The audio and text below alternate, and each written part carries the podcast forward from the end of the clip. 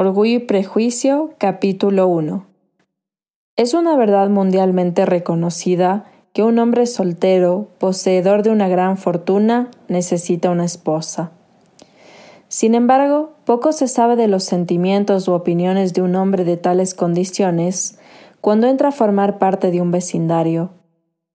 Esta verdad está tan arraigada en las mentes de algunas de las familias que lo rodean que algunas le consideran de su legítima propiedad y otras de la de sus hijas. Mi querido señor Bennet, le dijo un día a su esposa, ¿sabías que por fin se ha alquilado Netherfield Park? El señor Bennet respondió que no. Pues así es, insistió ella. La señora Long ha estado aquí hace un momento y me lo ha contado todo. El señor Bennet no hizo ademán de contestar. ¿No quieres saber quién lo ha alquilado? se impacientó su esposa. Eres tú la que quieres contármelo, y yo no tengo inconveniente de oírlo. Esta sugerencia le fue suficiente, pues habrás querido que la señora Long dice que Netherfield ha sido alquilado por un joven muy rico del norte de Inglaterra, que vino el lunes en un landó de cuatro caballos para ver el lugar, y que se quedó tan encantado con él que inmediatamente llegó a un acuerdo con el señor Morris, que antes de San Miguel vendrá a ocuparlo y que algunos de sus criados estarán en la casa a finales de la semana que viene. ¿Cómo se llama? Bingley. ¿Está casado o soltero? Oh, soltero, querido, por supuesto. Un hombre soltero y de gran fortuna, cuatro o cinco mil libras al año. Qué buen partido para nuestras hijas. ¿Y qué? ¿En qué puede afectarles? Mi querido señor Bennet, contestó su esposa, ¿cómo puede ser tan ingenuo? Debes saber que estoy pensando en casarlo con una de ellas. ¿Es ese el motivo que le ha traído? ¿Motivo? Tonterías. ¿Cómo puedes decir eso?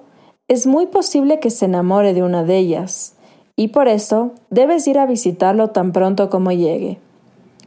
No veo la razón para ello, Puedes ir tú con las muchachas o mandarlas a ellas solas, que tal vez sea mejor, como tú eres tan guapa como cualquiera de ellas, a lo mejor el señor Bingley te prefiere a ti. Querido, me adulas. Es verdad que en un tiempo no estuve nada mal, pero ahora no puedo pretender ser nada fuera de lo común. Cuando una mujer tiene cinco hijas creciditas, debe dejar de pensar en su propia belleza. En tales casos, a la mayoría de las mujeres no les queda mucha belleza en qué pensar. Bueno, querido, de verdad, tienes que ir a visitar al señor Bingley en cuanto se instale en el vecindario. No te lo garantizo, pero piensa en tus hijas. Date cuenta del partido que sería para una de ellas. Sir William y Lady Lucas están decididos a ir, y solo con ese propósito. Ya sabes que normalmente no visitan a los nuevos vecinos. De veras debes ir, porque para nosotros será imposible visitarlo si tú no lo haces. Eres demasiado comedida. Estoy segura de que el señor Bingley se alegrará mucho de veros, y tú le llevarás unas líneas de mi parte para asegurarle que cuenta con mi más sincero consentimiento para que contraiga matrimonio con una de ellas. Aunque pondré alguna palabra en favor de mi pequeña Lizzie, me niego a que hagas tal cosa. Lizzie no es nada mejor que las otras, no es ni la mitad que guapa que Jane, ni la mitad que alegre que Lydia, pero tú siempre la prefieres a ella. Ninguna de las tres es muy recomendable, le respondió. Son tan tontas e ignorantes como las demás muchachas. Pero Lizzie tiene algo más de agudeza que sus hermanas. Señor Bennet, ¿cómo puedes hablar así de tus hijas? Te encanta disgustarme, no tienes compasión de mis pobres nervios. Te equivocas, querida. Les tengo mucho respeto a tus nervios. Son viejos amigos míos.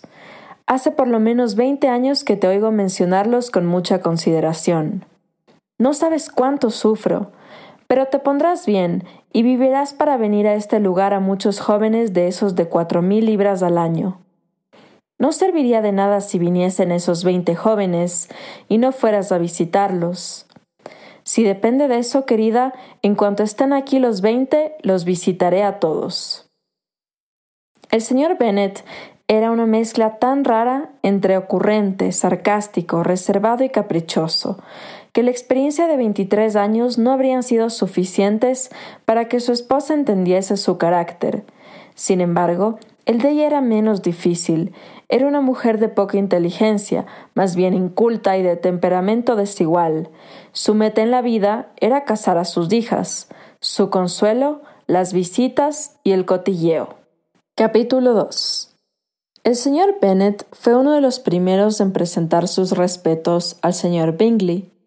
Siempre tuvo la intención de visitarlo, aunque al final siempre le aseguraba a su esposa que no lo haría. Y hasta la tarde después de su visita su mujer no se enteró de nada. La cosa se llegó a saber de la siguiente manera. Observando al señor Bennet cómo su hija se colocaba un sombrero, dijo Espero que al señor Bingley le guste, Lizzie, ¿Cómo podemos saber que le gusta al señor Bingley? dijo su esposa resentida, si todavía no hemos ido a visitarlo. Olvidas, mamá, dijo Elizabeth, que lo veremos en las fiestas y que la señora Long ha prometido presentárnoslo. No creo que la señora Long haga semejante cosa. Ella tiene dos sobrinas en quienes pensar.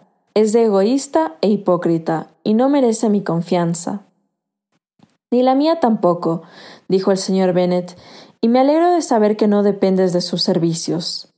La señora Bennet no se dignó contestar, pero incapaz de contenerse empezó a reprender a una de sus hijas. Por el amor de Dios, Kitty, no sigas tosiendo así. Ten compasión de mis nervios. Me los estás destrozando. Kitty no es nada discreta tosiendo, dijo su padre. Siempre lo hace en momento inoportuno. A mí no me divierte toser, replicó Kitty quejándose. ¿Cuándo es tu próximo baile, Lizzie? De mañana en quince días. Sí, es así, exclamó la madre. Y la señora Long no volverá hasta un día antes, así que le será imposible presentarnos al señor Bingley, porque todavía no le conocerá. Entonces, señora Bennet, puedes tomarle la delantera a tu amiga y presentárselo tú a ella. Imposible, señor Bennet. Imposible, cuando yo tampoco le conozco. ¿Por qué te burlas? Celebro tu discreción. Una amistad de quince días es verdaderamente muy poco. En realidad, al cabo de solo dos semanas no se puede saber muy bien qué clase de hombre es. Pero si no nos arriesgamos nosotros, lo harán otros. Al fin y al cabo, la señora Long y sus sobrinas pueden esperar a que se les presente su oportunidad. Pero no obstante, ¿cómo creerá que es un acto de delicadeza por su parte al declinar la atención? Seré yo el que os presente. Las muchachas miraron a su padre fijamente. La señora Bennet se limitó a decir Tonterías, tonterías. ¿Qué significa esa enfática exclamación? preguntó el señor Bennet. ¿Consideras las fórmulas de presentación como tonterías, con la importancia que tienen? No estoy de acuerdo contigo en eso. ¿Qué dices tú, Mary? ¿Qué sé yo que eres una joven muy reflexiva y que lees grandes libros y los resumes? Mary quiso decir algo sensato, pero no supo cómo. Mientras Mary aclara sus ideas, continuó él, volvamos al señor Bingley. Estoy harta del señor Bingley, gritó su esposa. Siento mucho oír eso. ¿Por qué no me lo dijiste antes? Si lo hubiese sabido esta mañana, no habría ido a su casa. Mala suerte pero como ya le he visitado no podemos renunciar a su amistad ahora. El asombro de las señoras fue precisamente el que él deseaba.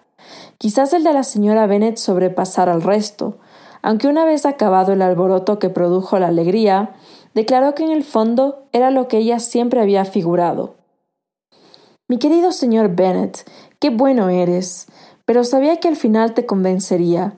Estaba segura de que quieres lo bastante a tus hijas como para no descuidar este asunto.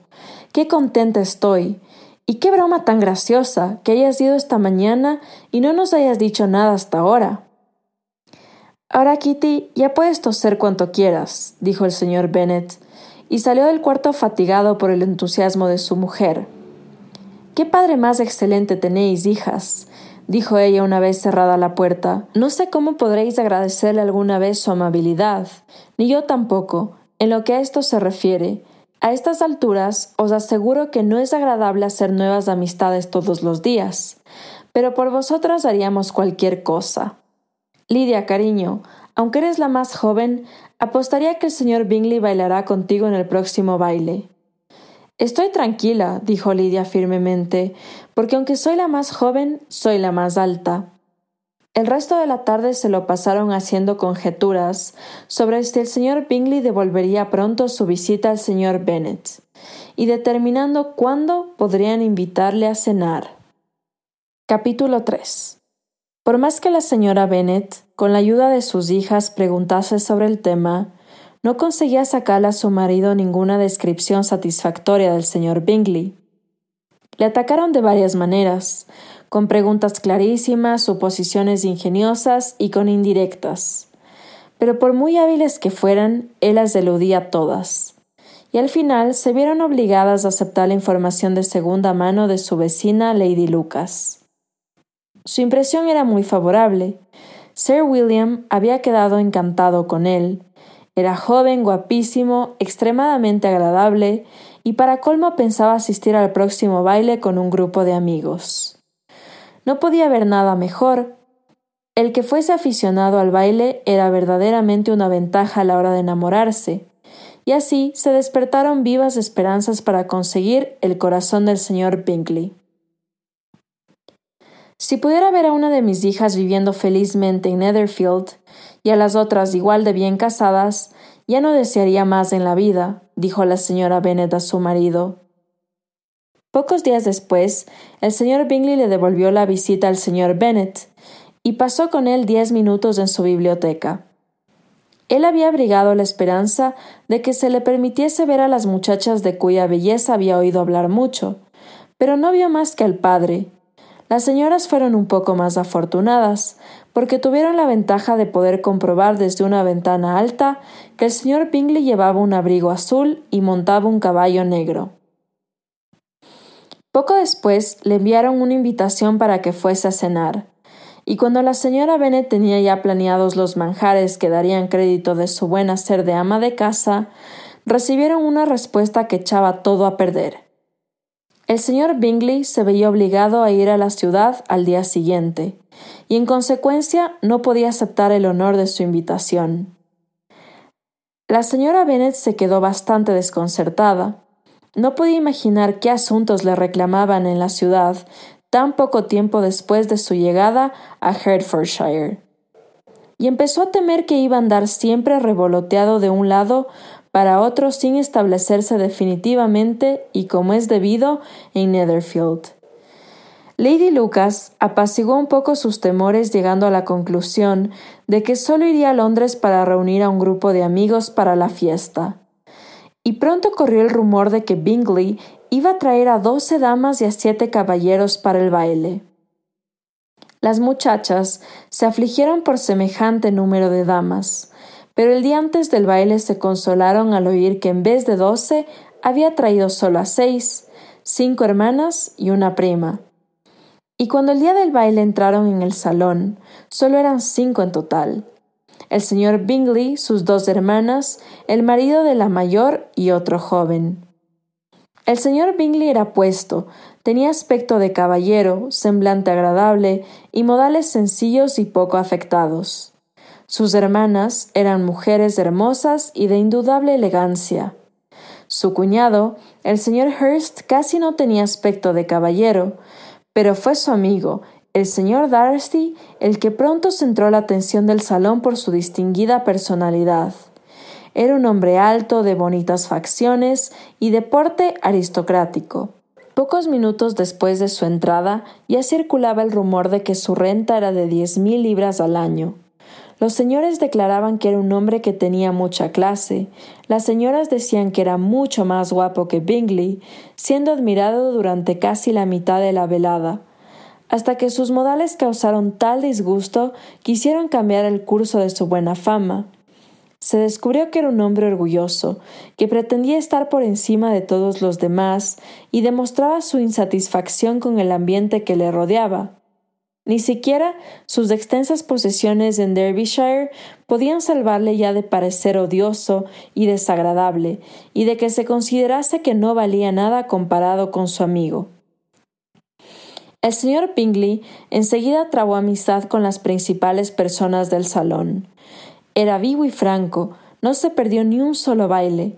Lamentó que la fiesta acabase tan temprano y habló de dar una en el Netherfield. Tan agradables cualidades hablaban por sí solas. ¿Qué diferencia entre él y su amigo? El señor Darcy bailó solo una vez con la señora Hurst y otra con la señorita Bingley. Se negó a que le presentasen a ninguna otra dama y se pasó el resto de la noche deambulando por el salón y hablando de vez en cuando con algunos de sus acompañantes. Su carácter estaba definitivamente juzgado. Era el hombre más orgulloso y más antipático del mundo, y todos esperaban que no volviese más por allí. Entre los más ofendidos con Darcy estaba la señora Bennet, cuyo disgusto por su comportamiento se había agudizado convirtiéndose en una ofensa personal por haber despreciado a una de sus hijas. Había tan pocos caballeros que Elizabeth Bennet se había visto obligada a sentarse durante dos bailes. En ese tiempo, Darcy estuvo lo bastante cerca de ella para que la muchacha pudiese oír una conversación entre él y el señor Bingley, que dejó el baile unos minutos para convencer a su amigo de que se uniese a ellos. Ven, Darcy, le dijo, tienes que bailar. No soporto verte ahí de pie, solo y con esa estúpida actitud. Es mejor que bailes. No pienso hacerlo. Sabes cómo lo detesto, a no ser que conozca personalmente a mi pareja. En una fiesta como esta me sería imposible. Tus hermanas están comprometidas, y bailar con cualquier otra mujer de las que hay en este salón sería como un castigo para mí. No debería ser tan exigente y quisquilloso, se quejó Bingley. Por lo que más quieras. Palabra de honor, Nunca había visto a tantas muchachas tan encantadoras como esta noche, y hay algunas que son especialmente bonitas. Tú estás bailando con la única chica guapa del salón, dijo el señor Darcy mirando a la mayor de las Bennet. Oh, ella es la criatura más hermosa que he visto en mi vida, pero justo detrás de ti está sentada una de sus hermanas que es muy guapa, y apostaría que es muy agradable. Deja que le pida a mi pareja que te la presente. ¿Qué dices? Y volviéndose, miró por un momento a Elizabeth hasta que sus miradas se cruzaron. Él apartó inmediatamente la suya y dijo fríamente No está mal, aunque no es lo bastante guapa como para tentarme, y no estoy de humor para hacer caso a las jóvenes que han dado de lado otros. Es mejor que vuelvas con tu pareja y disfrutes de sus sonrisas, porque estás malgastando el tiempo conmigo. El señor Bingley siguió su consejo. El señor Darcy se alejó y Elizabeth se quedó ahí con sus no muy cordiales sentimientos hacia él. Sin embargo, contó la historia a sus amigas con mucho humor, porque era graciosa y muy alegre, y tenía cierta disposición a hacer divertidas las cosas ridículas.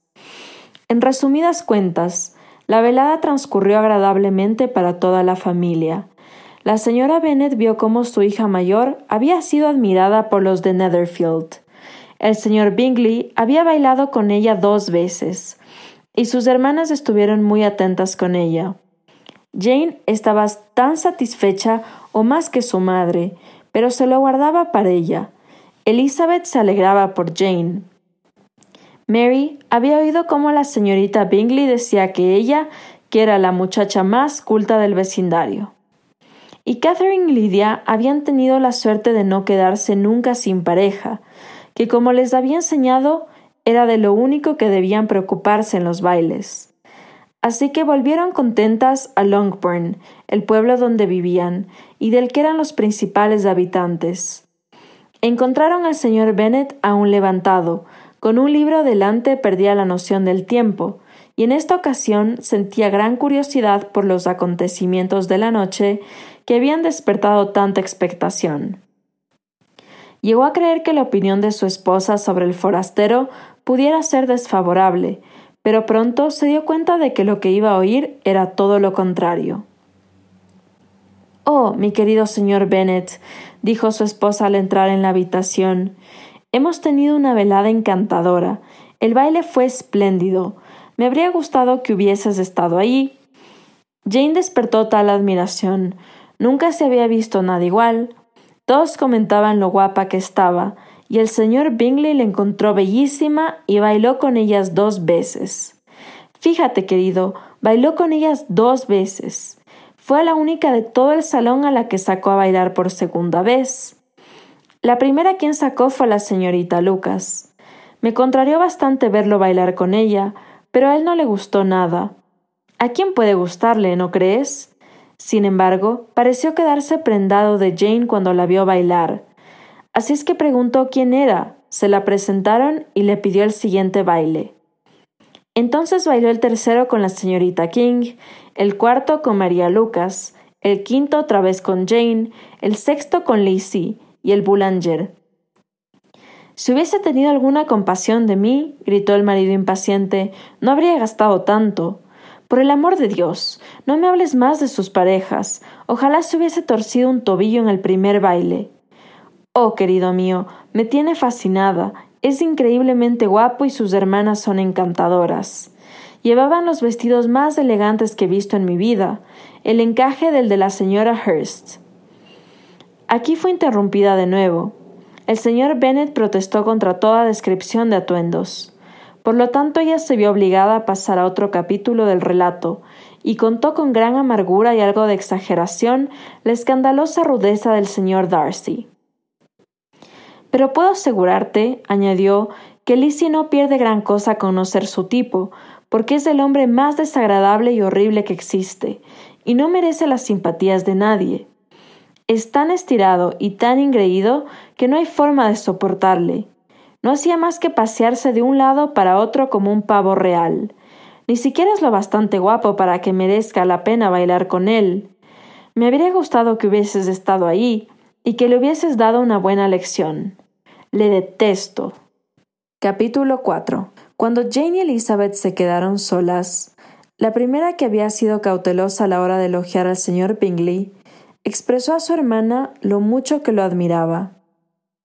Es todo lo que un hombre joven debería ser, dijo ella, sensato, alegre, con sentido del humor. Nunca había visto modales tan desenfadados, tanta naturalidad, con una educación tan perfecta. Y también es guapo, replicó Elizabeth, lo cual nunca está de más en un joven, de modo que es un hombre completo. Me sentí muy adulada cuando me sacó a bailar por segunda vez. No esperaba semejante cumplido. ¿No te lo esperabas? Yo sí. Esa es la gran diferencia entre nosotras. A ti los cumplidos siempre te cogen de sorpresa, a mí nunca. Era lo más natural que te sacase a bailar por segunda vez. No pudo pasarle inadvertido que eras cinco veces más guapa que todas las demás mujeres que había en el salón. No agradezcas su galantería por eso. Bien, la verdad es que es muy agradable. Apruebo que te guste. Te han gustado muchas personas estúpidas. Lizzie, querida. Oh, sabes perfectamente que tienes cierta tendencia a que te guste toda la gente. Nunca ves un defecto en nadie. Todo el mundo es bueno y agradable a tus ojos. Nunca te he oído hablar mal de un ser humano en mi vida. No quisiera ser imprudente al censurar a alguien, pero siempre digo lo que pienso. Ya lo sé, y eso es lo que lo hace asombroso, estar tan ciega para las locuras y tonterías de los demás, con el buen sentido que tienes.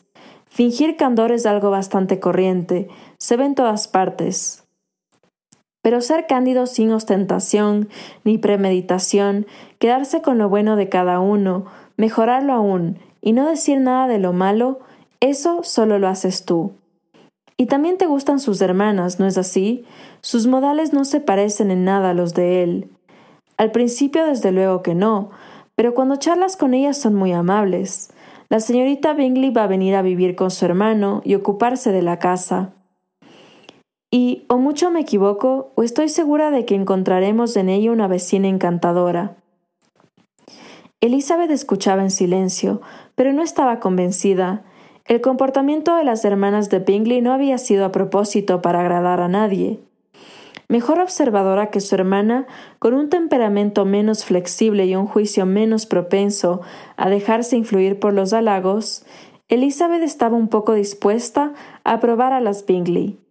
Eran en efecto unas señoras muy finas, bastante alegres cuando no se les contrariaba, y cuando ellas querían muy agradables, pero orgullosas y engreídas.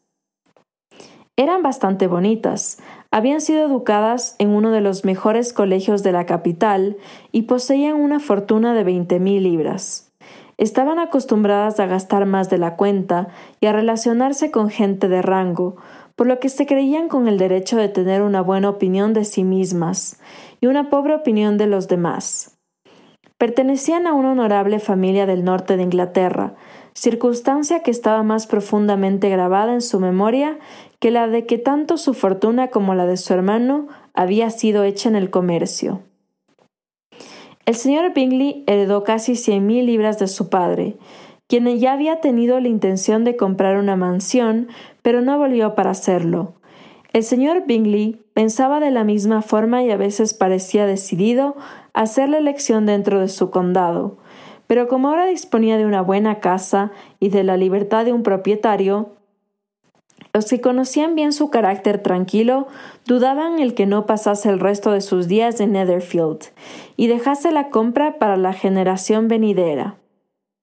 Sus hermanas estaban ansiosas de que él tuviera una mansión de su propiedad, pero aunque en la actualidad no fuese más que arrendatario, la señora Bingley no dejaba por eso de estar deseosa de presidir su mesa, ni la señora Hurst, que se había casado con un hombre más elegante que rico, estaba menos dispuesta a considerar la casa de su hermano como la suya, propia siempre que le conviniese.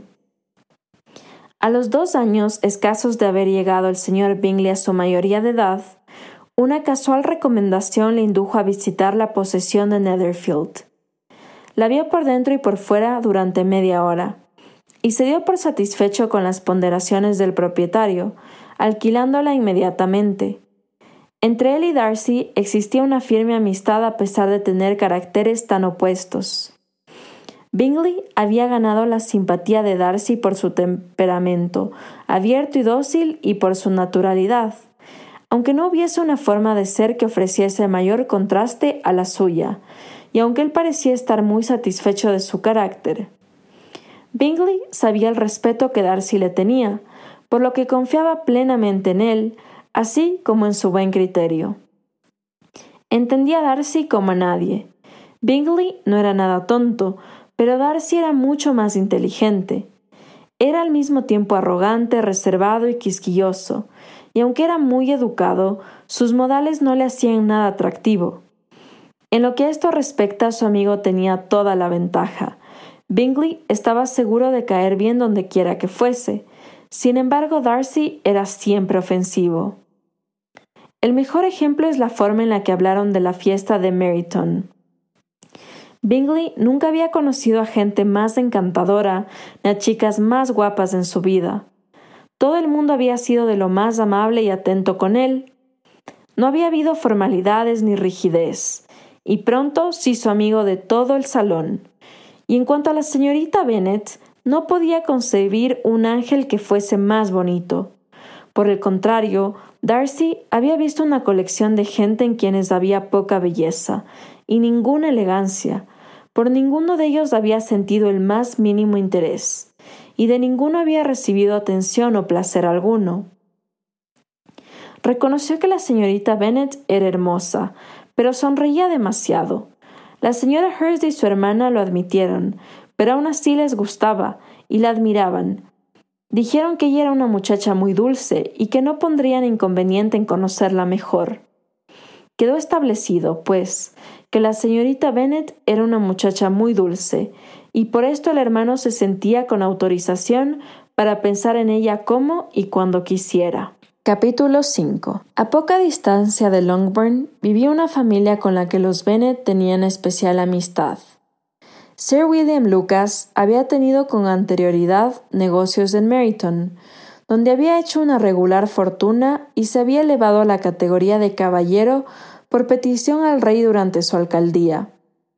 Esta distinción se le había subido un poco a la cabeza y empezó a no soportar tener que dedicarse a los negocios y vivir en una pequeña ciudad comercial. Así que dejando ambos, se mudó con su familia a una casa a una milla de Meryton, denominada desde entonces Lucas Lodge, donde pudo dedicarse a pensar con placer en su propia importancia y desvinculado de sus negocios, ocuparse solamente de ser amable con todo el mundo. porque aunque estaba orgulloso de su rango, no se había vuelto engreído, por el contrario, era todo atenciones para con todo el mundo.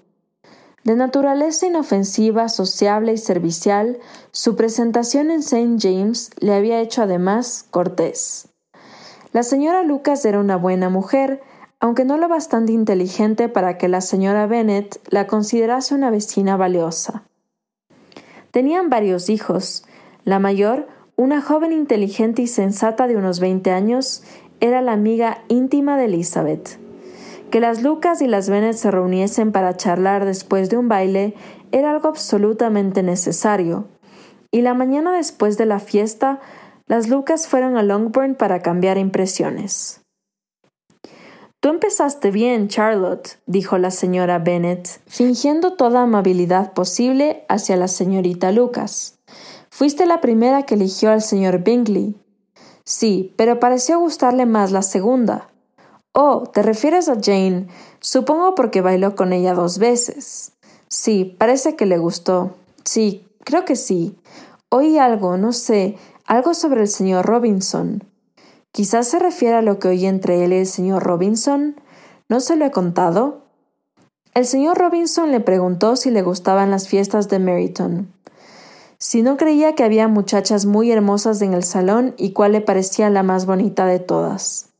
Su respuesta a esta última pregunta fue inmediata. La mayor de las Bennet, sin duda, no puede haber más que una opinión sobre ese particular. No me digas, parece decidido a. Es como si. Pero en fin, todo puede acabar en nada. Lo que yo oí fue mejor que lo que oíste tú, ¿verdad, Elizabeth? dijo Charlotte. Merece más la pena oír al señor Bingley que al señor Darcy, ¿no crees? Pobre Lisa, decir solo no está mal. Te suplico que no le metas en la cabeza a Lizzie que se disguste por Darcy. Es un hombre tan desagradable que la desgracia sería gustarle. La señora Long me dijo que había estado sentado a su lado y que no había despegado los labios. ¿Estás segura, mamá? ¿No te equivocas? Yo vi al señor Darcy hablar con ella. Sí, claro, porque ella al final le preguntó si le gustaba Netherfield, y él no tuvo más remedio que contestar. Pero la señora Long dijo que a él no le hizo ninguna gracia que le dirigiese la palabra. La señorita Bingley me dijo, comentó Jane, que él no solía hablar mucho, a no ser con sus amigos íntimos. Con ellos es increíblemente agradable. No me creo una palabra, querida. Si fuese tan agradable, habría hablado con la señora Long. Pero ya me imagino qué pasó. Todo el mundo dice que el orgullo no le cabe en el cuerpo, y apostaría que yo que la señora Long no tiene coche, y que fue al baile en uno de alquiler. A mí no me importa que no haya hablado con la señora Long, dijo la señorita Lucas, pero desearía que hubiese bailado con Elisa. Yo que tú, Lizzie, agregó la madre, no bailaría con él nunca más. Creo, mamá, que puedo prometerte que nunca bailaré con él. El orgullo, dijo la señorita Lucas, ofende siempre, pero a mí el suyo no me resulta tan ofensivo. Él tiene disculpa. Es natural que un hombre atractivo, con familia, fortuna y todo a su favor, tenga un alto concepto de sí mismo. Por decirlo de algún modo, tiene derecho a ser orgulloso. Es muy cierto, replicó Elizabeth. Podría perdonarle fácilmente su orgullo si no hubiese mortificado el mío. El orgullo, observó Mary que se preciaba mucho de la solidez de sus reflexiones, es un defecto muy común. Por todo lo que he leído, estoy convencida de que en realidad es muy frecuente que la naturaleza humana sea especialmente propensa a él. Hay muy pocos que no abriguen un sentimiento de autosuficiencia por una u otra razón, ya sea real o imaginaria. La vanidad y el orgullo son cosas distintas, aunque muchas veces se usan como sinónimos.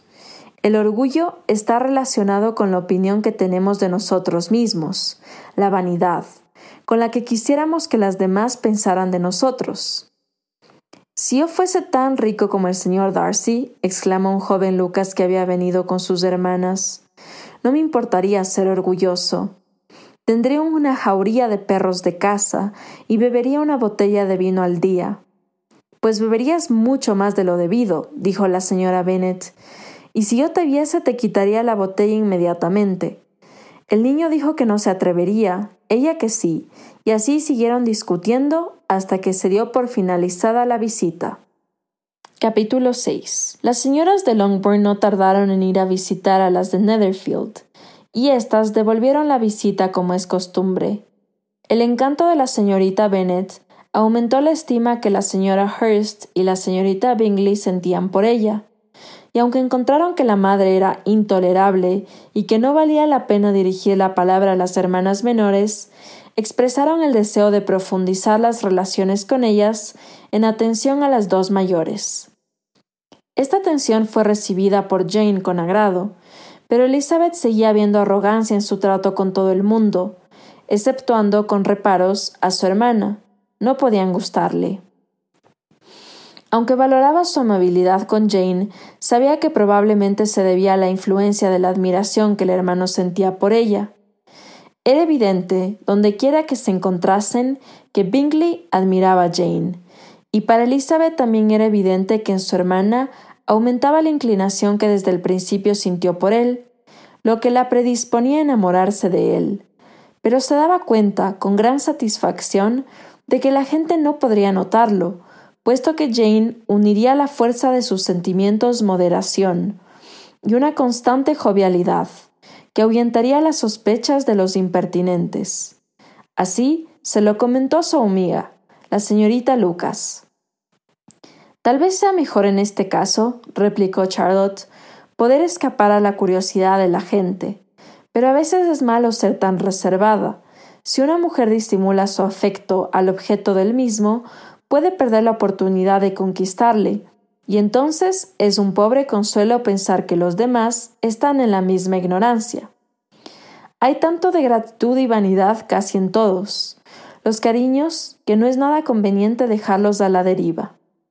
Normalmente todos empezamos por una ligera preferencia, y eso sí puede ser simplemente porque sí, sin motivo, pero hay muy pocos que tengan tanto corazón como para enamorarse sin haber sido estimulados.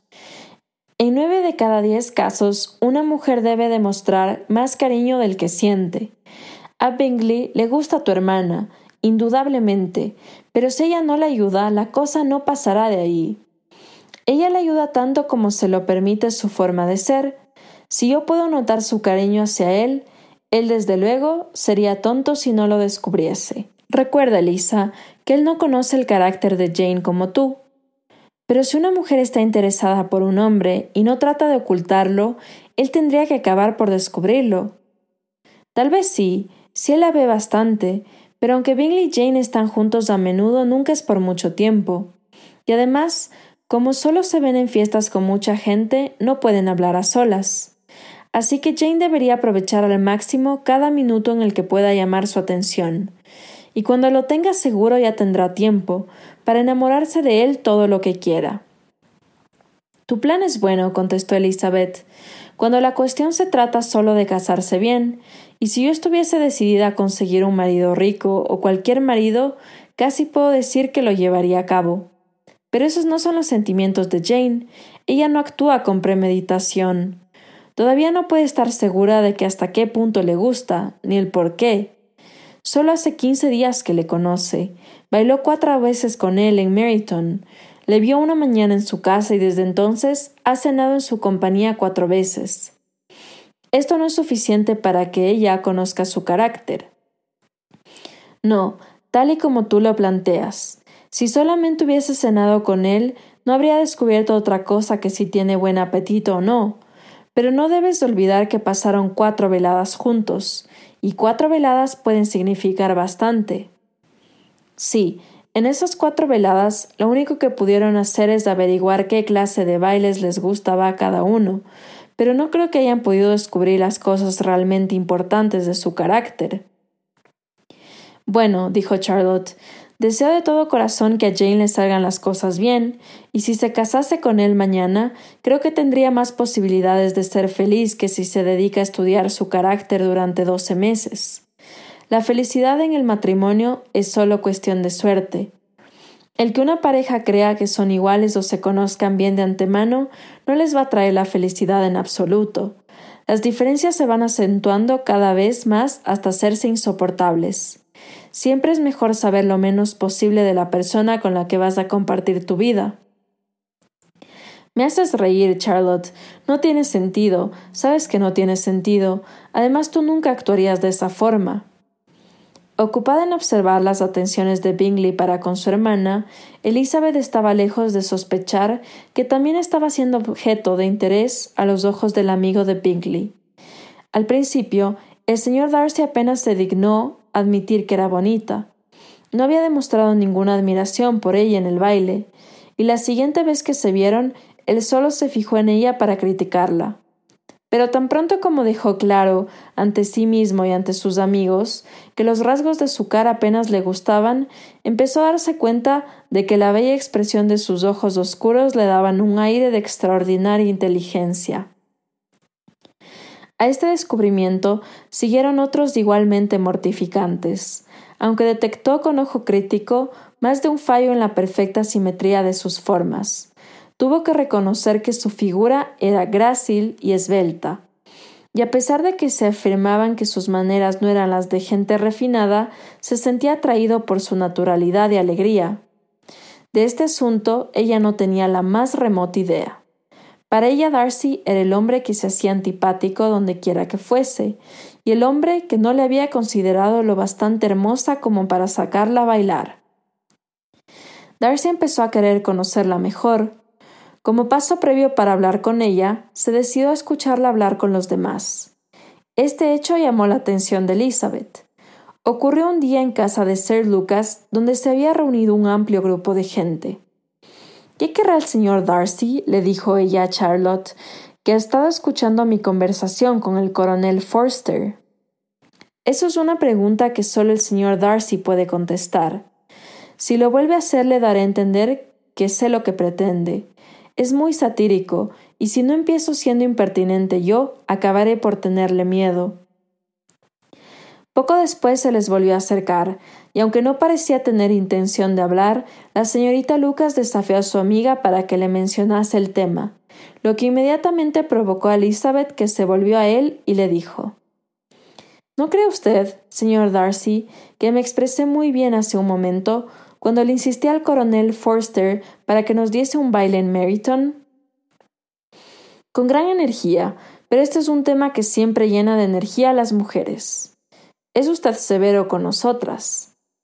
Ahora nos toca insistirte a ti, dijo la señorita Lucas. Voy a abrir el piano y ya sabes lo que sigue, Lisa. ¿Qué clase de amiga eres? Siempre quieres que cante y que toque delante de todo el mundo. Si me hubiese llamado Dios por el camino de la música, serías una amiga de incalculable valor. Pero como no es así, preferiría no tocar delante de gente que debe estar acostumbrado a escuchar a los mejores músicos. Pero como la señorita Lucas insistía, añadió Muy bien, si así debe ser, será. Y mirando fríamente a Darcy dijo Hay un viejo refrán que aquí todo el mundo conoce muy bien.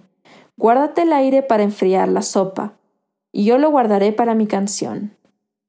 El concierto de Elizabeth fue agradable, pero no extraordinario, Después de una o dos canciones y antes de que pudiese complacer las peticiones de algunos que querían que cantase otra vez, fue reemplazada al piano por su hermana Mary, que como era la menos brillante de la familia, trabajaba duramente para adquirir conocimientos y habilidades que siempre estaba impaciente por demostrar. Mary no tenía talento ni gusto, y aunque la vanidad no había hecho aplicada, también le había dado un aire pedante y modales afectados que deslucirían cualquier brillantez superior a la que ella había alcanzado. A Elizabeth, aunque había tocado la mitad de bien, le habían escuchado con más agrado por su soltura y sencillez. Mary, al final de su largo concierto, no obtuvo más que unos cuantos elogios por las melodías escocesas e irlandesas que había tocado a ruego de sus hermanas menores, que con alguna de las de Lucas y dos o tres oficiales bailaban alegremente en un extremo del salón. Darcy, a quien indignaba aquel modo de pasar la velada, estaba callado y sin humor para hablar. Se hallaba tan embebido en sus propios pensamientos que no se fijó en que Sir William Lucas estaba a su lado, hasta que éste se dirigió a él. Qué encantadora diversión para la juventud, señor Darcy. Mirándolo bien, no hay nada como el baile. Lo considero como uno de los mejores refinamientos de las sociedades más distinguidas. Ciertamente, señor, y también tiene la ventaja de estar de moda entre las sociedades menos distinguidas del mundo. Todos los salvajes bailan. Sir William esbozó una sonrisa. Su amigo baila maravillosamente, continuó después de una pausa al ver a Bingley unirse al grupo. Y no dudo, señor Darcy, que usted mismo sea un experto en la materia. Me vio bailar en Meryton, creo, señor. Desde luego que sí, y me causó un gran placer verle. ¿Baila usted a menudo en St. James? Nunca, señor. ¿No cree que sería un cumplido para con ese lugar?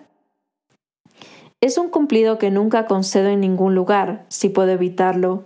Creo que tiene una casa en la capital. El señor Darcy asintió con la cabeza. Pensé algunas veces en fijar mi residencia en la ciudad, pero me encanta la alta sociedad. Pero no estaba seguro de que el aire de Londres le sentase bien a Lady Lucas.